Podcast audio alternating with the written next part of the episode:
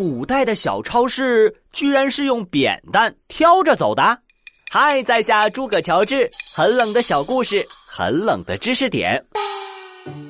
宋朝的卖货郎卖的东西可以说是五花八门，应有尽有。说他们是一根扁担挑起了一个小超市，也不为过呢。而且卖货郎还传播各种小道消息、奇闻异事，还帮忙写信送信，自然就受到了老百姓的喜爱。好了。今天就到这里，下次再带你们去穿越，拜拜。